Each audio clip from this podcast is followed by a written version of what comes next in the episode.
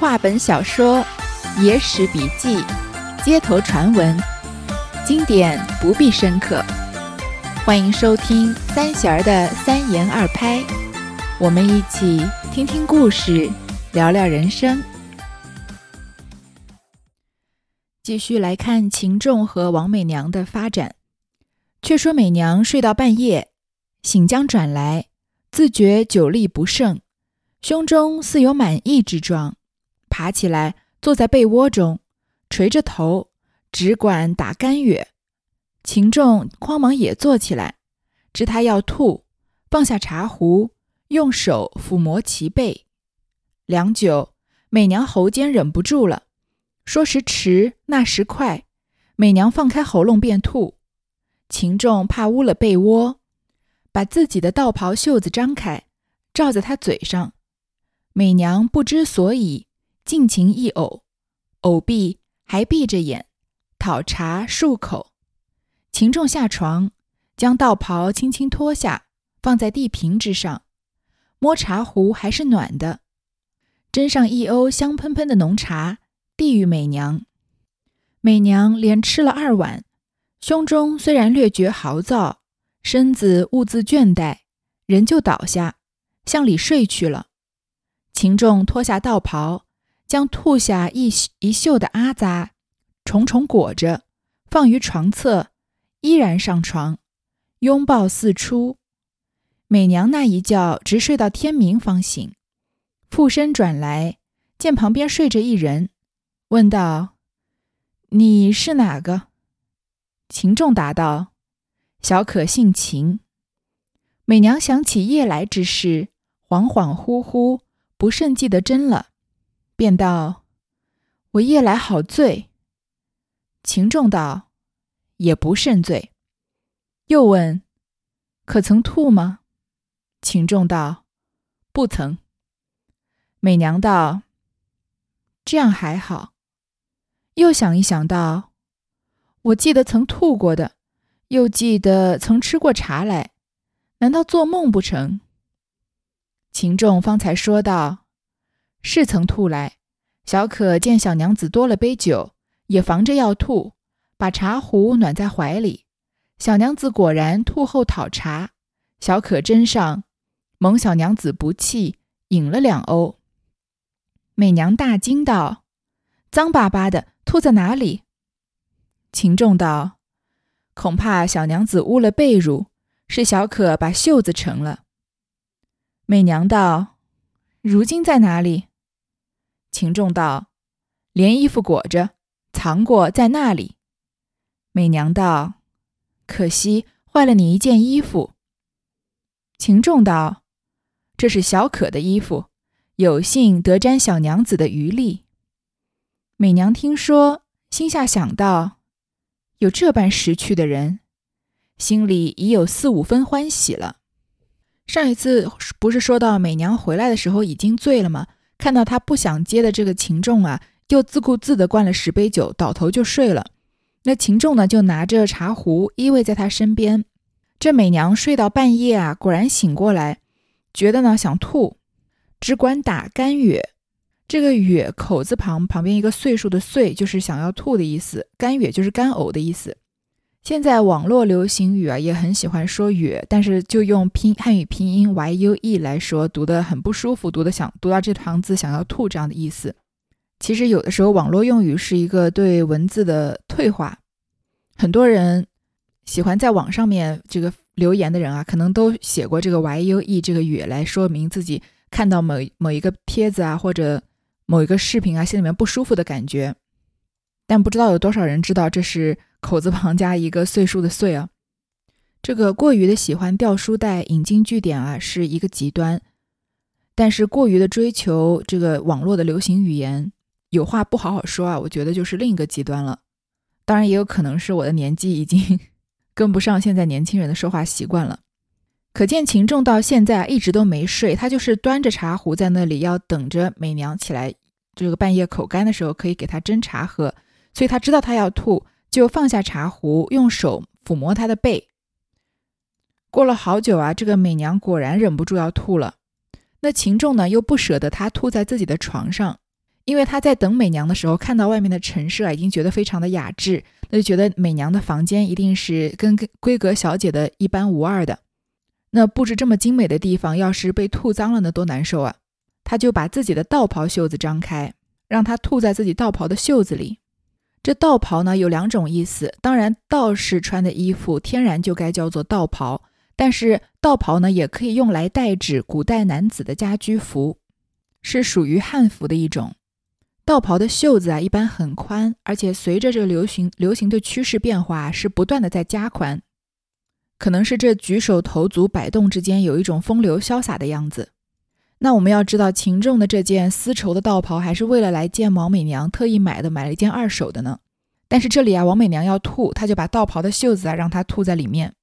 吐完之后呢，王美娘要讨茶漱口，秦仲呢就把道袍脱下来放在地上，就摸一摸茶壶还是暖的，就给她斟了一瓯香喷喷的浓茶，因为喝茶可以解酒嘛。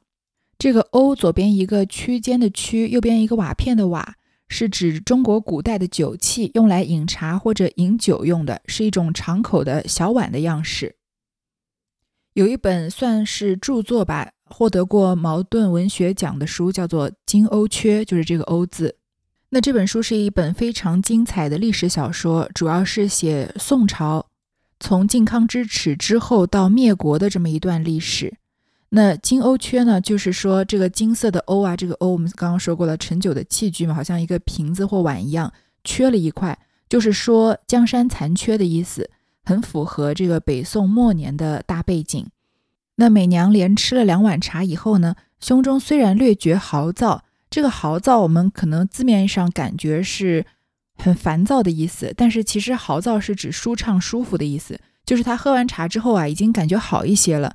但是身子还是很疲倦，所以人就倒下就睡过去了。那美娘睡了以后呢，秦仲就把道袍脱下来，因为他袖子里面就是有美娘吐的这个污秽的东西嘛，就把它裹着放在床边上，还是上床像刚刚一样抱着美娘睡觉。那美娘的就一觉睡到天亮才醒，转过来啊，他已经前一天晚上喝的断片了，所以看到旁边睡的一个人，就问他说你是谁？秦仲就说自己姓秦。美娘就说啊，我昨天晚上好醉的。秦仲说啊，也不甚醉。那美娘又说，我吐了没吐啊？秦仲说没吐。你看这里就可以看得出来吧，秦仲并不想要因为照顾了美娘一夜而因此邀功的。他本来就想把这件事情啊，就淡淡的遮掩过去就算了。因为对他来说，这是他和美娘度过的一夜，是一个属于他的回忆。他并不想用这个要用这个回忆来绑架王美娘，说你看我花了十两银子来。呃，让你陪我一夜，但是你并没有陪我，自己自顾自的喝醉了，还吐在我一身都是的，而且吐完了就睡，害得我要照顾你一整夜。他没有这样的想法，不像现在谈恋爱里面的很多小情侣，对对方好一点就有一点斤斤计较，好像恨不得对方这生生世世念着自己的恩德一样。郑美娘说啊，那还好，但他又想一想，就想起来了，说我记得好像是吐过的，又好像喝过茶，难道这些都是我做梦吗？这秦仲啊，才说出他昨天晚上确实是吐的，然后自己呢把茶壶暖在怀里给他喝茶啊，他喝了两瓶这样的事情。那美娘呢就大惊，说那吐好脏的，吐在哪儿了呀？秦仲才告诉他，怕他污了被褥，把用袖子盛了。现在呢，这个袖子藏过了，呃，裹起来了，衣服就藏着在旁边。美娘就说啊，可惜坏了你一件衣服，这衣服以后就不能穿了吗？这秦仲道啊，就是我的衣服。有幸沾小娘子的余力，这个话听起来有一点太卑微了。就说你吐在我的衣服上面，是相当于是给我赏脸了。衣服上能留下一点你的 DNA 吧？卑微的同时又有一点恶心啊。可能是因为秦仲的这句话，所以很多读这个三言二拍这篇故事的人，对他的评价会觉得有点降低，觉得他好像是低声下气的伺候了这个王美娘一夜，对方吐在他身上，他还当宝贝一样。我呢，也觉得这话说的有点过，但是啊，其实一个人说什么话不重要，他做什么事情比较重要。我觉得秦仲说出这个有一点过于谄媚的话，也是话赶话说出来的，因为他不想让王美娘觉得内疚嘛。所以美娘如果说可惜坏了你件衣服，那秦仲说没关系，说没关系就是说王美娘还是做错了嘛，只是她自己不计较。而秦仲呢，不愿意让王美娘觉得自己有一丝一毫的做错了，就是说这是我的。幸运吧，能衣服能这个被你吐到。我们现在这个观点来看，他说这个话可能有点太油腻了。但是他这个照顾王美娘一晚上，已经很说明他是一个体贴入微，而且对王美娘是痴心一片的人。所以说什么样的话呢？我觉得不是特别重要。这美娘呢，听这话却觉得很受用的。她觉得竟然有这般识趣的人，心里已经有四五分的欢喜了。她不知道秦仲真正的是谁，但是她已经觉得挺欣赏这个年轻人的。此时天色大明，美娘起身下床小解，看着秦仲。猛然想起是秦卖油，遂问道：“你实对我说，你是什么样人？为何昨夜在此？”秦仲道：“承花魁娘子下问，小子怎敢妄言？小可实是常来宅上卖油的秦仲，遂将初次看见送客，又看见上桥，心下想慕之极，急积攒钱攒嫖钱之事。”背细述了一遍，夜来得亲近小娘子一夜，三生有幸，心满意足。美娘听说，愈加可怜，道：“我昨夜酒醉，不曾招接的你，你干折了多少两银子，莫不懊悔？”秦仲道：“小娘子天上神仙，小可唯恐服侍不周，但不见则以为万幸。”况敢有非议之望？美娘道：“你做经济的人，积下些银两，何不留下养家？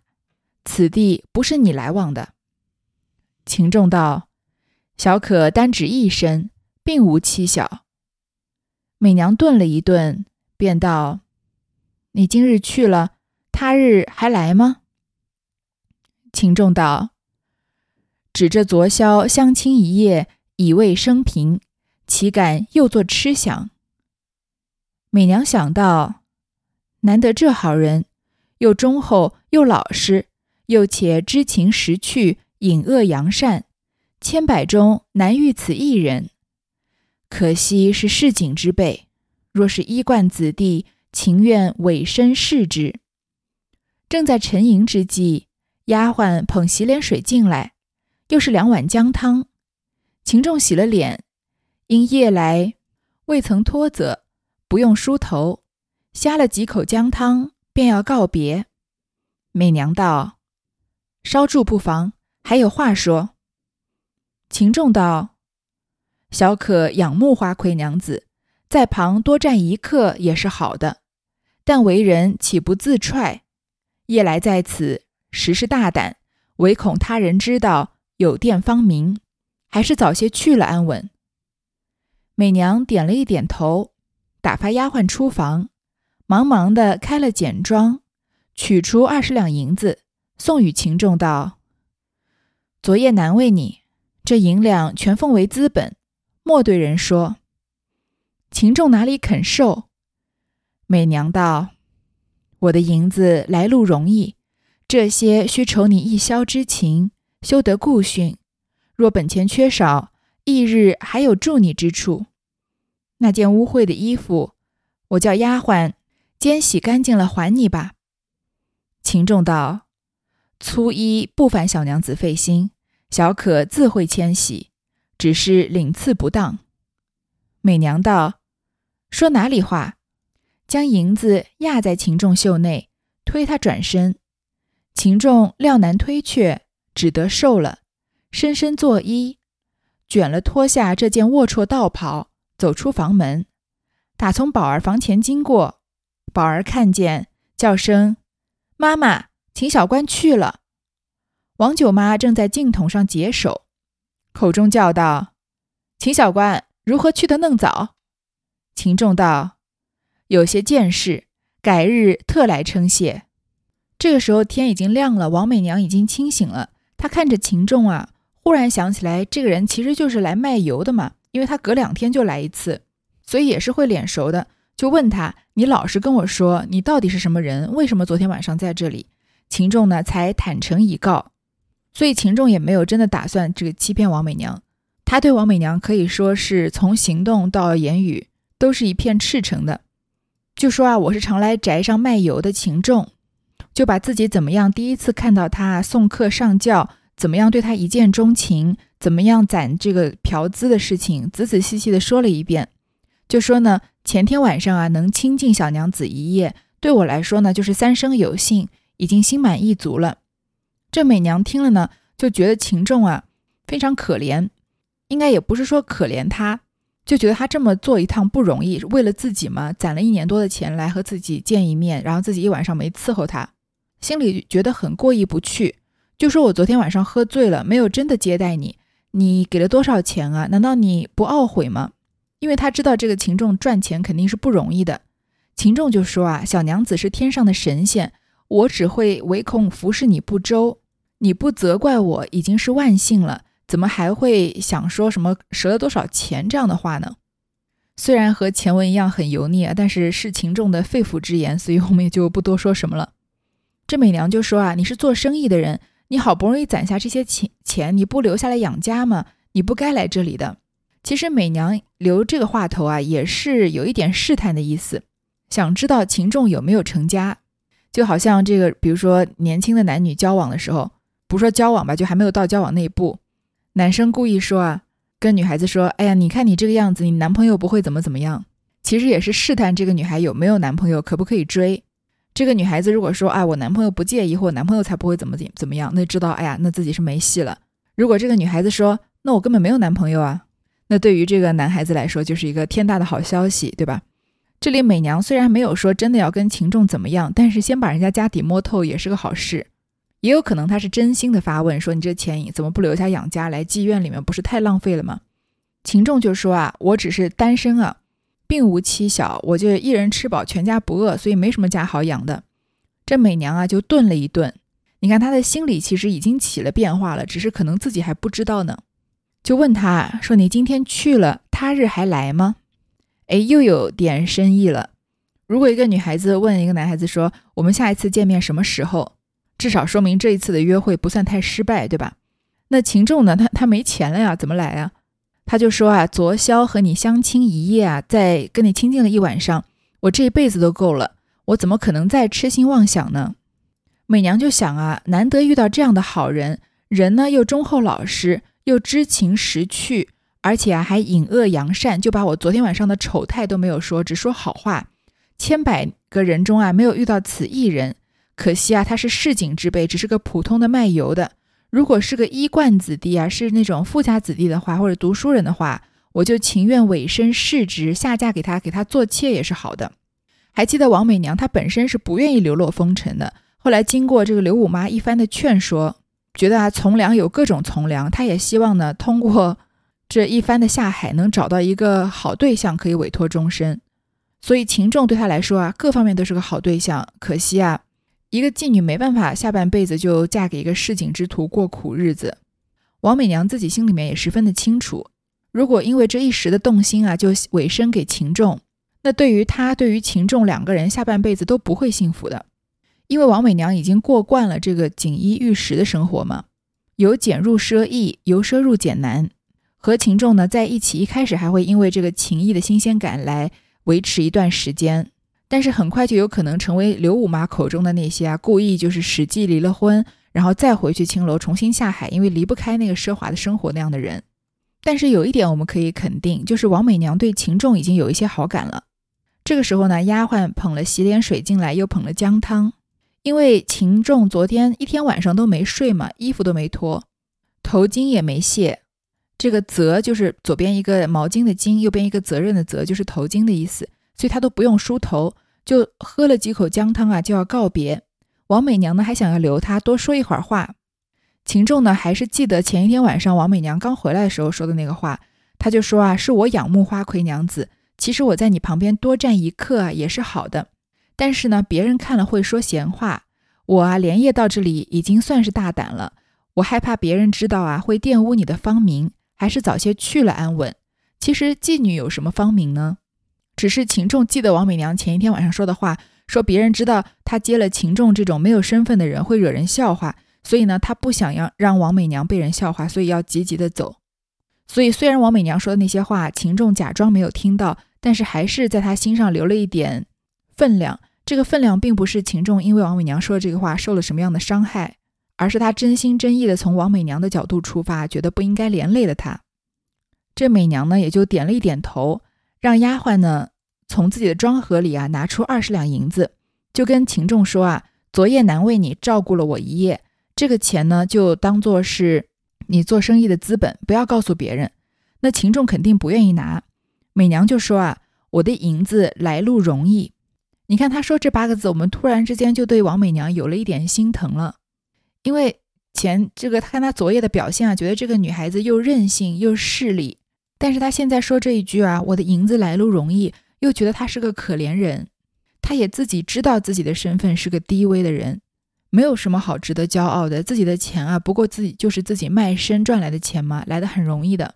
她本来呢，虽然不是什么大户人家的女孩，但也是好人家的女孩。她根本不想流落烟花巷，但是人生无常，她被这个生命的浪潮推到了这一步，所以也只能随随波逐流，过上现在的日子。这些富豪子弟啊，虽然一个一个都追着王美娘，今天这个约她划船，明天那个约她去下棋，但是其实他们也就是把王美娘看作一件物品而已。之前写的那几首挂枝儿就可以窥探个一二。那在这样不断被物化的过程中呢，王美娘也有一些迷失自己了，所以也开始啊看客人有点这个凭外貌定高低，看人下菜碟了起来。但是她心里面还是有善良的地方。他听到秦仲这样的故事呢，就觉得他不应该把这攒了一年多的钱啊都拿来给他，因为他赚钱不容易，而自己赚的钱呢，虽然不得已，但是毕竟是容易的。不知道各位能不能听得出来？我觉得他说出这八个字啊，他心里面还是有一点点卑微的，就说啊，这些呢是酬你昨天晚上照顾我一晚上的情谊，所以呢不要推脱，以后你做生意如果本钱缺了的话，我还可以帮助你的。至于那件被我吐脏了的衣服呢，我让丫鬟把它洗干净再还你吧。秦仲就说呢，这衣服不用劳烦你费心，我自己会洗，只是不可能拿你的钱。但是美娘呢就坚持要给他钱，把这个钱啊硬塞到秦仲的袖子里面，推着他转身就让他走，就不给他推却的余地。于是秦仲只能受了，深深的作揖啊，就卷了那件被吐脏的道袍，走出了房门。这王九妈还在后面喊说：“怎么这么早就走了呀？”秦仲就说啊，我还有一些事，改日再来称谢。所以秦仲和王美娘的这一夜啊，有些人觉得秦仲是太憋屈了，在爱情里面的位置也太低了。但我觉得秦仲啊，其实是普通老百姓里面挺理想的那种性格。他很清楚的知道自己要的是什么，自己不要的东西呢，就很坚决的拒之千里。像之前朱石老家的那个丫鬟一样，自己要的东西呢，即使离自己很远。他也有一个明确的计划来达成这个目标，在这个向目标迈进的期间啊，他有最大的耐心、决心还有信心。在达成自己目标的时候呢，即使结果可能不是特别的理想，他也没有一点点的怨言。对他来说啊，这个目标已经达成就是最大的满足了。因为我们大多数人的这个观点里面看来啊，谈恋爱是多少有点不务正业。尤其是这个爱情跟事业冲突的时候，如果一个人太把这个爱情放在太高的位置，就会被人说恋爱脑啊，或者没出息啊等等的。但是这个世界上本来就有各种各样的人，本来就有些人认为啊，在爱情里面获得的成就感和归属感，可能比这个事业上给的要更多。那秦仲就是这样的人嘛，所以有些人可能觉得这一夜过得很遗憾啊，但是我觉得这其实也是一种完美、很理想的结果。即使后面卖油郎没有独占的花魁啊，也是挺理想的，因为秦仲把一件他想做的事情有始有终的完成了嘛。不说秦仲去了，且说美娘与秦仲虽然没点相干，见他一片诚心，去后好不过意。这一日因害酒，辞了客，在家将息，千个万个孤老都不想，倒把秦仲整整的想一日。有挂枝儿为证。俏冤家，须不是串花家的子弟，你是个做经济本分人儿。那匡你会温存，能软款，知心知意，料你不是个使性的，料你不是个薄情的。几番待放下思量也，又不觉思量起。秦仲走了，虽然秦仲这个人在美娘的生活里面是一个非常无关紧要的一笔。在他接过的客人里面，可以说是排名倒数第一，不需要记得的人。但是他一片诚心啊，让美娘一直记挂着他。有这一天啊，美娘身体不好不舒服，在家里休息，好不容易有一个独处的时间。那有独处的时间，就常常会有这个自己独立思考的时间嘛。所以他接过这么多风流、俊俏、有才华的这个富家子弟啊，他都没有想到，倒是一整天啊都在想秦仲。这个时候挂枝儿又来了，已经是啊说到现在第四首挂枝儿了。其实没有什么特别的，就是说以王美娘的这个心态啊，在想，可惜你不是个串花家的子弟。串花家也叫串花街，就是逛酒家妓院的意思，不是那种留恋烟花巷的富家子弟。你是个做经济的本分人，你就是个做从商的人这个卖油的人嘛。但是怎么经得住你啊？会温存，能软款，性格温柔又细心的照顾。知心知意，我就料定啊，你不是一个会使性子的。我也料定你不是一个薄情寡义的人。这一篇的小说里面的挂枝儿写的都很烂，只有这一首的最后一句啊，可以稍微回味回味。几番待放下思量也，又不觉思量起。就你在想念一个人的时候，多半是想念爱人的时候，你想了他好久好久，觉得算了算了，不要想他了，自己做点别的事吧。刚刚放下，不想想他，但是直觉一般的转念又想起他来了。话虽然写的很直白啊，但是把这个怀春少女的心情写得非常的活泼具体。王美娘一直是被人当做一个物品对待，是一个翘翘手的紧手货一样，所以富家子弟纷纷的争抢来约她，其实也就是通过来约她来显示自己的地位而已。有多少人是真正的欣赏王美娘，真正的爱慕王美娘呢？等到她的全盛的时期过后啊，后面还会有张美娘、李美娘，那大家很快就会把她忘了。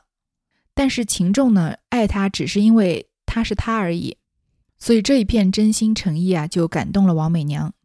那有些人觉得啊，这王美娘对秦仲也不一定是爱吧，只是喜欢秦仲对他好而已。但是爱本来就有很多种。有些爱啊是由崇拜升起的，有些爱呢是从惺惺相惜开始的，有一些爱可能是从怜爱开始的。那一个人对你好，对你表明心迹，就你而言啊，天然就会稍微卸下一些心防，因为在你心里这个人是喜欢你的，他对你就是没有伤害性的，自然会生出一些好感。那像秦仲这样大大方方、坦坦荡荡、性格又温柔的。对象呢，就更容易招人喜欢一些。我们从小看的电视剧啊、爱情小说啊，好像男性都要有一种霸气，然后温柔好像是一种女性的特质。如果男性过于温柔啊，就会让人觉得有点娘。但是年纪稍微长一些啊，接触的人多了一些，至少在我看来吧，我觉得温柔对于男性来说是一种非常宝贵的品质，也是一个非常有吸引力的优点。因为温柔里面可能包含了很多种品质。比如说尊重女性，比如说临危不乱，比如说啊能够很好的掌控自己的情绪，这些都是不管作为男人和或者作为女人来说都很宝贵的品质，都是很吸引人的优点。所以王美娘啊对秦仲几番待放下思量也，又不觉思量起，我是觉得一点也不意外的。好了，男女主人公的故事到这里啊，好像发生了一点变化。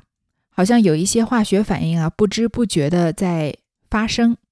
那接下来还会有怎么样的发展呢？我们就留到下一回再说。